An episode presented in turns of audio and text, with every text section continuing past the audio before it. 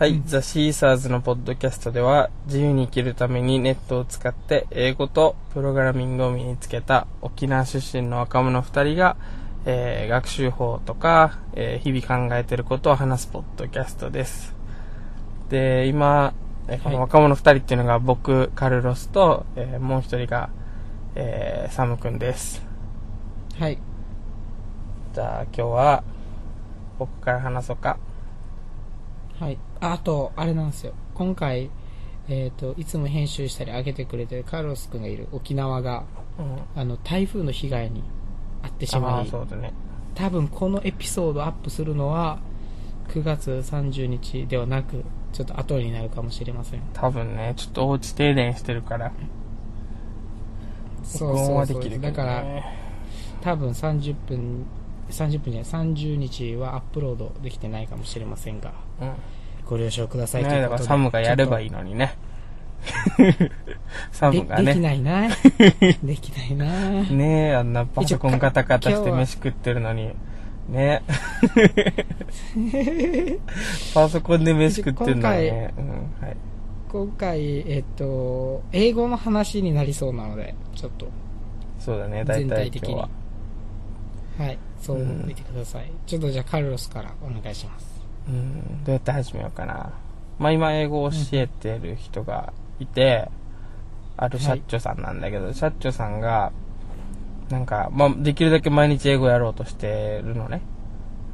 で、一日に一本はポッドキャスト聞きなさいとか言ってるんだけど、うんうんうんこの間ツイートしてて、英語がうん、なんか息抜きになるレベルまでは英語とりあえずやりたいみたいな。その、それ毎日聞くことを続けて、それが息抜きみたいになったらいいなっていう風にツイートしてて、はいはいそうそうそう。それでなんかちょっと、ああ、そっか、息抜きかと思って、ちょっと考えてて、俺の、俺は息抜きなんだよね、完全に。俺にとっては、その、うんいいじゃない英語、英語やってる時間は息抜き。その、なんだけど、うん。ちょまあいどうしたら息抜きになるかなとか、自分の過去のこととか考えてて、うん。で、い至った結論というか、のがあって、それは、うん。あの、英語の、英語が息抜きになるっていうのは、なんか二つ段階があるというか、その、うん。息抜き英語っていうのは二つあって、で、一つは、まあ、レベル低い方からいくと、あの、英語をやらなきゃいけないっていう脅迫観念みたいなのが、ずっと頭の中にあって、例えば、うん。1年後には留学が決まってるとか、もう留学来てしまってるとかね、あの、飛び立て留学に応応募したけど、もうすぐ面接だとか、そういうことが迫ってたり、もしくはまあ、なんだろうな、バイト先で英語始めたとか、留学生と英語を喋ってみて、いかに自分ができないかっていうのを思い知らされた日とかってあるじゃん。うん。なんか、英語好きでやってきたけど全然ダメやしさってなる日。そういう罪悪感みたいなのが心の中とか頭の中にあって、で、うん英語の勉強をしてる時間だけはそれから逃げられるっていうのかな。今伸びてる、今伸びてる。だから今安心してるみたいな。伸びてない時間が怖いみたいな。今日も一日英語勉強しなかったっていうのが怖いっていう状態。そういう日があ、そういう、なんだろう、モードになってる時の英語の時間。これは一個息抜き。あの、うん苦しい感じのフェーズから抜けるっていうタイプの息抜き。で、うんもう一個の息抜きっていうのが、もう完全にある程度以以上英語が聞き取れて、まあ耳で英語が楽しめる。だから英語のラジオとか、ポッドキャスト、少なくともまあ2分の1英語のバイリンガルニュースとかを聞いて笑ってられるというか。で、忙しい日々の中にね、いいろいろある、学校もあるし仕事もあるんだけれども、英語というのを言い訳に、このコンテンツを消費することができるわけよ。その、これは英語だからいいじゃんっつって、日本語じゃないからっていうことでバイリンガルニュースを聞いてみたり、まあ、ジョー・ローガン・エクスペリエンス聞いてみたり、もしくは英語でネットフリックスのドラマを見て、英語だからいいよね。これは英語の時間っていうことにしようっていう、わかる？うんその勉強だからっていうので、1時間入れちゃう。それはもう英語が聞き取れないと、そんなことできないと思うんだけど、うんこの2つだと思うんだよね。だからもう完全にエンターテインメントとして英語を日常の中に入れるのが2個目。で、もう1個は、その英語してないという怖さから逃げてる息抜き。うんこの2つやと思ってて。で、2つ目にやっぱ多分みんな行きたいと思うんだよね。うん。うーん、でもそれには多分ある程度以上英語がやっぱ聞き取れないといけなくて、少なくとも苦痛じゃない、聞いてて苦痛じゃないとか、笑えるその、とこまでいかないといけないから、それには多分、相当なリスニングをしないといけないんだよね。その一つ目のフェーズを超えないといけないわけだ。で、じゃあその一つ目のフェーズにまず入らないといけないって問題もまたあるわけだ。その脅迫観念みたいなのがなくて、なんか、ただ英語やりたいって軽く思ってるみたいな。うん。で、英語が息抜きにならないなってみんな思ってると思うんだけど、これどうやって脅迫観念を植え付けたらいいのかはわからん、俺は。わかんない。多分、必要性でしかないんだろうな、きっと。うん、その、カルロスが言ったみたいに、特殊な状況とか、うん。ね、理由から、それしかないのね、きっとね。今のところ俺ができることは、社長さんとやってることとかは、英語で電話とかして、うん、でもう、もう最初の30秒ぐらいでつまずくわけですよ。うん、で、それを直すみたいな、俺は。だからうん30分英語で勉電話しようねって言って始めたのに、30秒でそれは終わって、俺が今の英語がどう間違えてたのかっていうのを解説し始めるみたいな。で、それで30分終わって、ああ、私まだまだだわって言って、勉強頑張るみたいな。んか思ってたのとは違う、違うことになっちゃうそうそうそう。毎回、やっぱさ、うん、社長さんとやると、高いとこ見すぎてますよみたいなことを言うのね。うん。うん、なんか、難しいことを日本語で用意してて、それを英語で言おうとしてるみたいな。自分の会社の概要とか。で、それは多分無理ですよ、みたいな。まだ SVO もできてないのに、みたいな。そのもう、だから、どれぐらい自分ができてないかっていうことを多分そもそもみんな理解できてないから、うん。どれぐらいできてないかっていうのを俺が教えるのが今のとこ、俺の唯一できることなのかなと思ってるんだけどね。はいはいはいうんなるほど。なんだろう。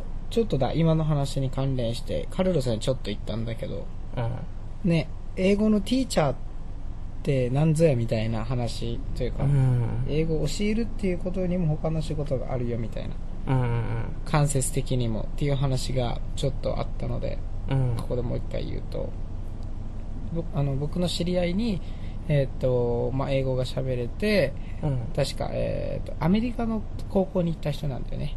うん。で、その人が、はで、その人が、えっ、と、まあ、英語を使った仕事をしたいということで、うんいろいろやってるんだけど、えっ、と、もともとはセブの語学学校のスタッフをやってましたと。うん。で、えっ、と、ある語学学校のスタッフをやってて、えっ、と、まあ、一旦日本に帰って、うん。まあ、その時に、なんだろう、なんで帰ったかっていうと、やっぱり留学をしに来てる人たちのモチベーションが、うん。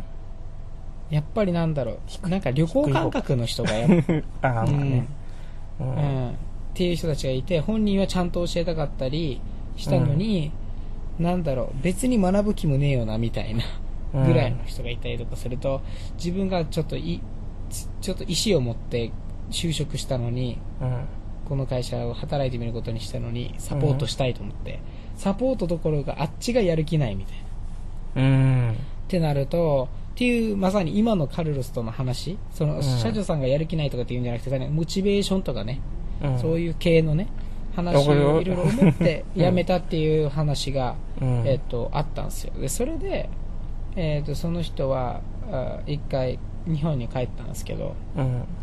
で、その人今、えっと、何を、また新しい道を行こうとしてて、それが、もう一つ、えっと、二つの手があって、一つが東京の英語コンサル、えっと、うん英語の学習に関してビジネスマンとかかな？うん。が、国内で英語力をガッてた高めるための、だから留学じゃないんだよね。うん。だからえやつをまず厳しくでややるやつみたいな。ライズアップみたいなもんよ、簡単にうん。言うと。うんで、えっと、値段も相当するから、なんか結構いろいろ考えられて作られてるみたいなうん。もので。で、もう一つが、うん。えっと、またこれまたセブ島のスタッフになることなんだよね。その語学学校の。ただこの語学学校が、あの、まあ一回言わなくていいんだけど、まあ超有名なスパルタ校で、うん TOEIC の点数とか、ガンガン上げさせるとか、うん。とにかく TOEIC が大事というよりは TOEIC を上げに来てるんだったら TOEIC マジで上げないとダメとか、うん。うん。で、英語のスピーキング力もそれガンガン上げさせるみたいなすっごいところがあるんだけど。あるよね、みんなが知ってる有名なそうそう、と。ころで、このどっちか、こっちのスタッフになるっていう。うん。えー手もあるとだ英語コンサルタントになるのか、えーとまあ、その学校のサポスタッフなのかな、まあ、サポート役みたいなものになる、うん。というのはティーチャーではない。あのティーチャーはうんあっちは、ティーチャーじゃないん現地の先生がやるからね。うん。っていう話があって。で実はこの人は今あ日本に帰って何をしたかっていうと、まあ、バイトもしながらねあの、うん。同時にオンライン英会話の先生を1年近くやったんだって。うんでその時に、えーとまあ、オンライン英会話のもダメだと思ったのがやっぱりレベルの差というかさやっぱモチベーションの話、うんうん、だってやっぱりすっごいビギナーな人もいてすっごいビギナーの人がやっぱり超頑張るわけではないからとうか、んうんうん、それもあるし、まあ、そのビギナーの人に成長時間させられなかったとかっていうのもあるし、うん。やっぱあるあるなんかなこのさうん、英語。教えるときにさ。それはしゃあないんじゃないかな、うん。うんそう。でカルロスの場合は今は自分が人を選んでお金を取らない代わりにってあれだけど、うんまあ、自分がいろいろ考えて選んでるからいいけど、うん。まあ、その人はお金をもらいながらやってるからやっぱりうん。お仕事ですから、うん。ある意味、えー、と相手がお金を払っていればそのサービスを与えるってことだよね。そうだよね。だからある意味人を選べなかったというかね、うん。そのなんて言ったらいいんだろう。すると、まあ、たくさんのほらオンライン英会話って先生はいっぱいの人を相手にするわけじゃんきっと。うんうんそのそれぞれいろんな生徒を毎回コマ取って一個一個やっていくんだと思うんだけど、うん大変だと思う、うん。俺もそれ生徒そうそうそう側でやったことあるけどさそのいきなり会うわけじゃん。いきなり会って、うんそうそうそうそう。その画面越して知らないわけじゃんその人のレベル、で、うん。毎回その人のレベル探るのも大変だろうし、なんかその人の好きなものとかもようわからんわけじゃん。なんか先生同士でメモを回してんだったらまだしもよ。そうじゃないじゃん。そう空いてる人とやるわそうじけだから。ゃないからね、うん。うん、だからそう俺もやったことあるけど毎回最初はねだからそういうの聞いてくるんだよね。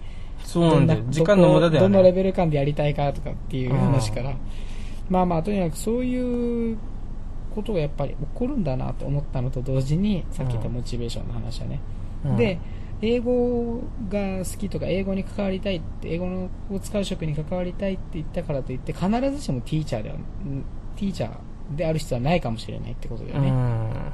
この人の多分ベストは、えー、とサポート役だったりというかあとうん。コンサルタントみたいな、あところうん。だったらしいのかもね、知れないんだけれども。でこの人自身が、えっと、その日本語学校のあのあれなんですよ、えっと、日本語教師の資格をもうしっかり取った人で、うん外国人に日本語を教えるっていう道も考えてたらしいから取った人なのでうん。そのそれを学ぶときにやっぱり人に別別の言語を教えるってすっごい大変というかすっごいいろんなことを気使わないといけないというか、うん。しっかりしなきゃいけないってことを学んだらしくうん。その人の場合はだからまあそういった経験と,、えー、と今回その日本語教師になるときに学んだ知識とかうん。そういうのも兼ね合わせて結局英語のティーチャーじゃねえなってなったらしい。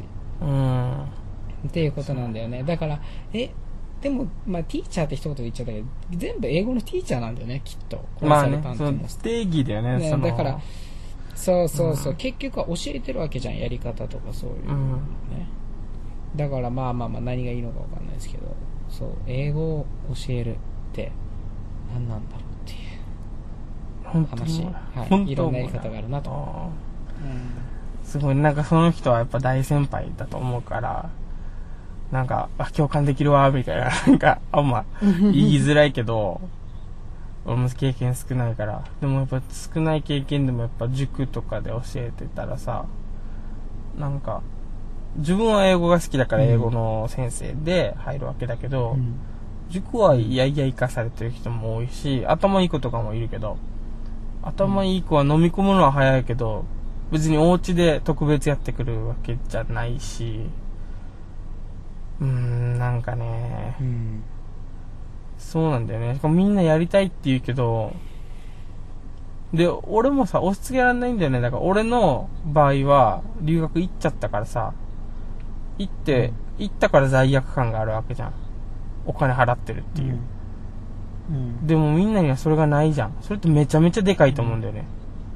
だから、うん最近ちょっと考えてるのは、なんか留学行った方がいいですか？とか、なんか一どこどこ行こうと思ってるんですよねっていう人に、行かなくてもいいよ、日本でできるよっていうのをやめようかなってちょっと思うのよ。いや、本気では思ってない。なね本気では思ってないけどちょっと行ってこい、バカたれと。ちょっと行ってこいと。やでもそれぐらい、それでうん、なんか、行ってみて感じることもあると思うし、もしかしたら行ってみてできなくても別にいいやってなったらそれはそれで。うん、それでいいんだよね。ううんん、だから、確かに可能性はね、何が起こるかわからないからね。うん。自分に起きたことが起きるとも限らんし。そうなんだよなまだ多分ど、どうせホストファミリーとかじゃん。1週間とか1ヶ月とか行く人って。ホテルとか。余裕じゃん。そんな。自分家探さないといけないとか、引っ越しする必要があるとかさ。なんかようわからんけど学校の契約更新したいとかさ。そんなんないわけじゃん。英語でとか。うん。うん。うん、多分、旅行なんだろうな。特にセブに関してはさ、多いと思う、うんセブは。俺行ってないから、うんセブ。あんま言えんけど、その、本気で勉強したくて、で、しかも安くしたいから、その有名な学校に行く人もいっぱいいると思う。その長くいるために、なるべく。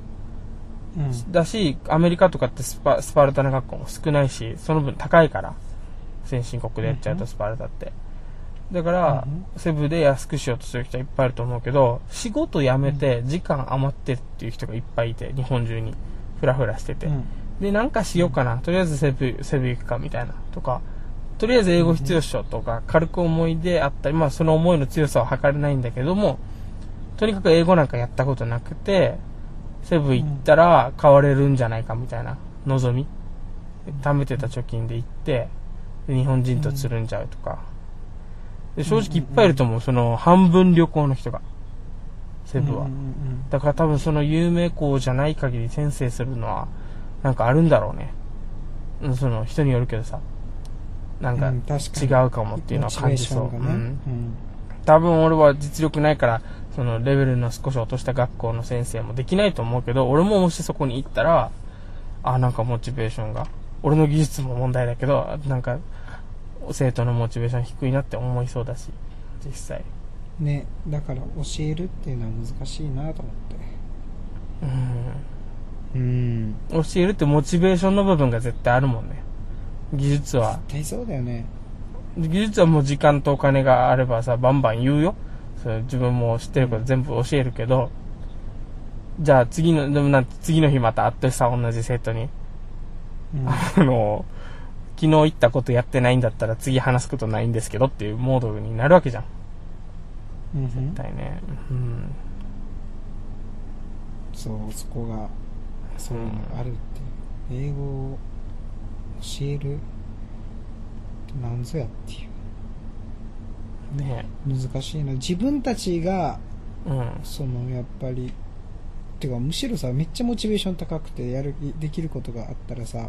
多分先生いらないってことよね。だから先生のやることでそこも入ってんだよね、絶対。入ってんのかな。うん。そそうじゃなかったらその人一人でできるじゃんね。誰かと一緒にやるってことはやっぱりモチベーションに関係してると思そうなんだよなう。うん。そうなんですよ。そうなんですな。ちょっとその、悩みというか、苦悩を、なるほどです。ねなんか、うーん、毎週この日ねって決めて教えるのもなんか違うなって少し思ってきてるし、別に楽しいんだけど、うん。なんか質問あるから連連絡してこいや、みたいな。わかる？うんうんうん質問あったり相談したいとか、そういうことで連絡してこいや、みたいな。その、受け身で、はい、今日も水曜日の何時なので来ました、みたいなんじゃねえんだよ、みたいな。ちょっと思ってる。確かにそうだうね。ん。だから、うんだ結構稀なんだろうなやっぱりいろんなことやってる中で英語を勉強してるってことだから、っうん。てことなんだろうねだそういう意味で学生さんはやっぱ本当はできるはずなんだけど時間的にはうん。モチベーションの面がねうん。またなそうね。だから多分なんかあんま営業かけるみたいなことはしないなんかモチベーション高めるためには俺から連絡した方がいいのかなとか思ったりするわけよ。どうすかやってますか、うんみたいな。それでケツ叩くっていうのはありだと思うんだけど、逆に俺のベストは、俺にとって一番いいのが、俺から何にも連絡しないっていうことなんだよね。連絡来たから電話するとかがベストだなと思う。うん。今後そっちに持っていけるかどうかは、ちょっとやっていくから、わかんないけどまだ。うんうんうん。なんかあるんだったら、うん。ね、あのキャッシュで、キャッシュのアプリで送って、連絡取るから、みたいなうん。感じにしたいな。うんっていう話。はい、っていう話で今した。20分だよ。あとちょっとあるよ。30分ルールみたいなのが出来上がってるからね、ちょっとね。軽く出来上がってるよね。うん。なんかありますか？どうなんだろうね。ああ、なんかさっきの、さっきの、あの、俺が最初に話した、その、うんフェーズ、い英語が息抜きになるフェーズみたいなのの、うん。まあなんかここで話したことあるかわかんないけど、やり方というかさ、その、英語をまず日常に取り込んで、その、なんだろう、息抜きにするための方法うん。の、をちょっと時間あるから話そうかなと思うんだけど、興味がある人は聞いてほしいんだけど、うん。多分、あの、いい？大丈夫？サムは興味ある？これ。知ってると思う。大丈夫、大丈夫。なうん、あの大丈夫、以上、いっとい話そうよ。まず一つは、あの、1日24時間の中に、あの、英語のために1時間作るっていうのは結構難しいと思うのね。そもそも。うんみみんな難しいと思うわけ。っていうか、うんまあできるんだったらやってほしいんだけど、俺は教えるときには、英語を教えてくださいって言われた人には、こういうわけ。1日1時間作るのは正直難しいでしょうと。で、うんあの、1時間も作らなくていいし、10分も作らなくていいし、1分も作らなくていいですと。時間は取らなくていいですっていうわけ。その代わりに俺が今から言ったことは絶対やれよっていうわけ。だって、い1分も作らなくていいんだからっていう。うん。でどうするかって言ったら、隙間を埋めなさいと。隙間。一日の中の隙間を埋めなさい。例えば朝起きましたね。で、まあ、トイレしたり、顔洗ったり歯磨けたりするけど、その時間、ポッドキャスト流しときなさい。ずっと流しときなさい。で、運転してる間流しときなさい。もしご飯食べてる間一人なんだったら朝ご飯流しときなさい。で、うん外歩いてる時一人なんだったら話流しときなさい。誰とも話してない間は。昼ご飯ももし一人なら流しといてください。一人じゃないんだったら友達とおしゃべりしていいけど。で、トイレ行ってる時、その食事から席立つ時とか、もう仕事しててトイレに行く時とか。とにかく立ってさ、トイレに行く時間があるじゃん。その間人と話さないでよ。うんこれイヤホンしなさい。イヤホンしてポッドキャスト聞きなさい。で、お家帰ってご飯の準備したら、一人なんだったら聞きなさい。一人じゃなくても、会話がないんだったら流しときなさい。で、お願いして、うん彼氏なり何だったり何でも一緒にいる人も流しといていいって言ってもいいと思うし、別にうん。相手が話しかけてきたら、ポッドキャストの方無視してそっち話してもいいし、とにかく流しときなさい。えそしたら1時間絶対作れる。絶対作れる。うん。多分、大体の人は1時間は作れる。30分くらいはできるんじゃない？で、お風呂入ってる間、流しときなさい。もしどうしても時間ないんだったら、お風呂の時流せばいいじゃん。あの、ジップロックにうんうん iPhone 入れて。多分聞き取れないと思うけど。もう、うん。シャワーうるさいんだったら洋楽でもいいよ、その時は。で俺はそうやってやる。で、寝る時、もし一人なんだったら流しときなさい。うん。寝落ちするまで。で、英語難しかったら寝れるし、よく。日本語とかうん、英語力の、な英語力高まると、寝落ちできないんだよね。楽しかったり、聞き取れたりするから。でも、英語力低い人は寝落ちできるから、流しなさい。うん。とにかく一人の時全部流してみと。で、それやってみと。まず。やっっててみたら、ことは、それは聞うんきな、これは何？スピードラーニング的な発想の聞き方でいいの？いい。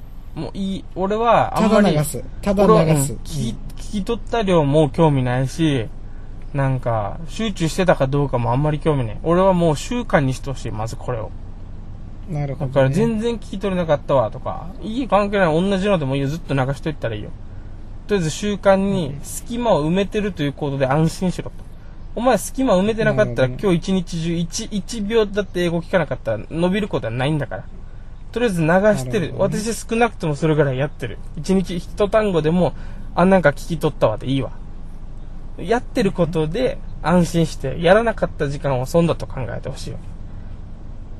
だからとにかくずっと、ずっと隙間を埋めてるっていう。で、隙間を埋めこてなかった。れがさ、うんん？何？これがさっき言った二つの、あのー、なんだっけ、趣味のようにというか、あ、息抜きの。ねそうそうそう。うん、ように1個目。聞くっていうことしての一つのソリューションというか。そうそうそう。それをやってたら、ある程度聞けるようになるまでなるよ。ずっとそれ、それが何ヶ月かかるかわかんないよ。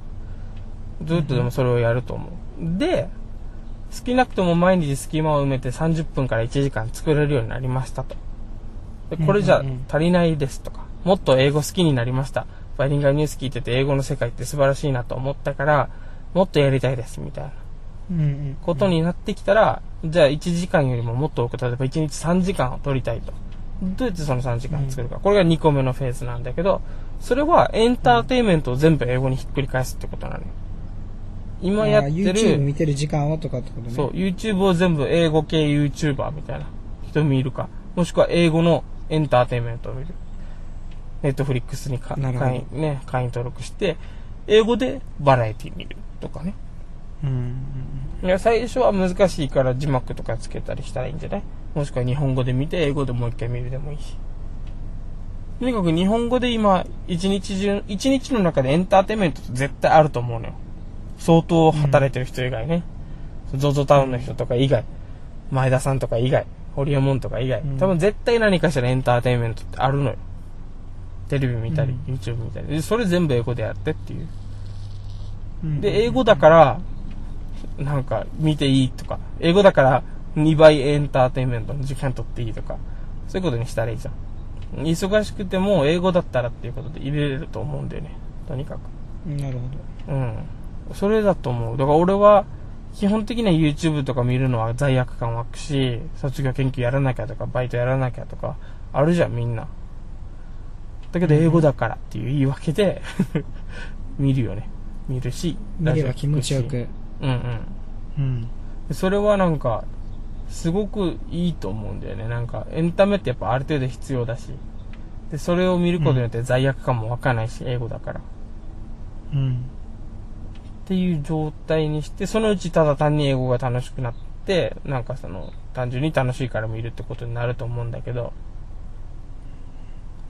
うんうんうん。そうだと思うんだよね。だからもうとにかく一日の中に時間はある。今の、この、なんていうんですか。まあ、息抜きのようにするためのソリューション。だと思う、思うな。結構シンプルというかさ別に何のトリックもないんだけど、なんか楽にすることもないんだけど、これやと思うんだよね。うん、だから時間ないっていうのは大嘘だと思うから、だからなんか、うん、なんか一日英語で1ツイートしろとかは難しいかもしれないけど、うん。英語で文章書けとかね。うん。だけど、今日も英語一秒もやりませんでしたみたいなのって、ありえなくない？みたいな。だって、うんテレビ見たでしょっていう。YouTube 英語で見ればよかったじゃん。英語を勉強したいなら、そこは、ってことね。もう今日できなかったですっていうのは、ちょっとそんな報告は受け付けてないですっていう感じ。うん。なるほどです。うんモチベーション、そもそものモチベーションに関しては、ちょっと、まあこれはもうどうしようもないというか。ないけどね。でもこれで、だから、あ、隙間埋めたらいいんだとか、エンタメ変えればいいんだっていう、それを聞いて、あ、それだったらできるわ、みたいな。そんな思いつかんかった、知らんかったっていう人は、それぐらいのモチベーションならあるわっていうんだったら、それをやってほしいと思う。うんなるほどです。うん。思うな。あ、それならできそうとか、とにかく自分に言い訳ができないんだっていうことを分かってほしいんだよね。いや、日本にいても伸びるんだということでね。もうだから単純に伸びない人は、あ、お前が悪いんだなって思うし、切り捨てるし、あの、言い訳はないよね。うん。ない。し、例えば、これがダイエットとかやったら走るの大変だと思うよ。うん。思う。食事制限も大変だと思うけど、うんずその、言うたらエンタメなんてさ、0キロカロリーの美味しいご飯みたいなことなわけよ。え、ある、あるじゃん、それ。みたいな。それ食ったら痩せるじゃん、みたいな。もうすぐ最高のソリューションなわけよ。楽しいものが英語で見れるわけなんだから。うんだから、言い訳ないんだよね。もし0キロカロリーで美味しいものがあこの世にあったら、それはデブももうノーエクスキュースでしょ完全に。うんうん そそれがあるんだよね、英語の場合は。うんうんうんうん。そのコンテンツを見つけるのも大事かもね。それが美味しいやつを。ああ、それは大事。それは大事。まあ、うん。見つけれなかったらただ大変な英語教材になるじゃん。よくある。そうそうそう。で それをさ、ググらないっていうのもさ、お前のモチベーションだろって思うんだよね。それググれやバカたれって思うし、まあ今、んそういうググれやだけで言ったらかわいそうだから言うじゅちゃんと言うけど順番に。一番レベル低い人はスポンジボブ見てください。その次にフレンズとフルハウス見てください。出ました。で、その後は家族系の何かしらドラマを見てください。プリズンブレイクとか24とか専門用語が出てくるやつはダメ。あの FBI 捜査官とかボーンズとかもダメ。とにかく家族系のやつ、あとは、えーアクション系の映画を見たりしてください。とにかく最初はスポンジボブ。その次に家族系。で、なんかあるんだったら日本語でやってるナルトとかワンピースを英語バージョンで見てもいいし。とにかくスポンジボブをシーズン8まで見て、フルハウスをシーズン8まで見て、えー、なんだっけ、フル、フレンズをシーズン8まで見たら、もう絶対ある程度英語できるようになってるから。絶対。うん。できないかったら2周してください。俺は3周ぐらいしたかな。多分。うん。できるようになるから絶対。あと文法書1回ぐらい読み通したらいいんじゃない？もう言い訳ないよ、本当にもうみんな。ないんだよ、もうコンテンツあるんだから、ネットフリックスに行ったら全部。全部あります。スポンジボブ、フレンズ、フルハウス。ネットフリックスに全部あります。もうだからググらんでもいいしね。どのドラマがいいかなんてのはもう言ったから。そうですね。こんなもんかな。あー。知らない。バッテリーローじゃん。お前死なすよ。電池お前変えたことある？俺2回ぐらい変えてる今まで。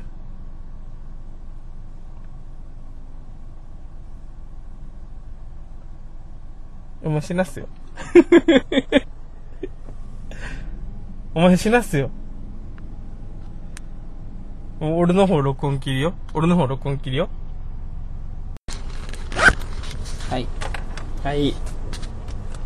はい。えっ、と、すいません。えっ、と、今、ちょっと電池が切れちゃって、うん。多分、ポッドキャストの途中で切れてしまったって形になると思うのですが、マイクのね、マイクの、サムのマイクが、僕じゃないよ。サムのマイクがね、やばい、やばい。切れちゃって。すいません、なんか。はい。とにかく、うんまあ、今回のこの英語に関する話は、じゃあ、ここまでです。はーい。わーい。じゃあ、また来週。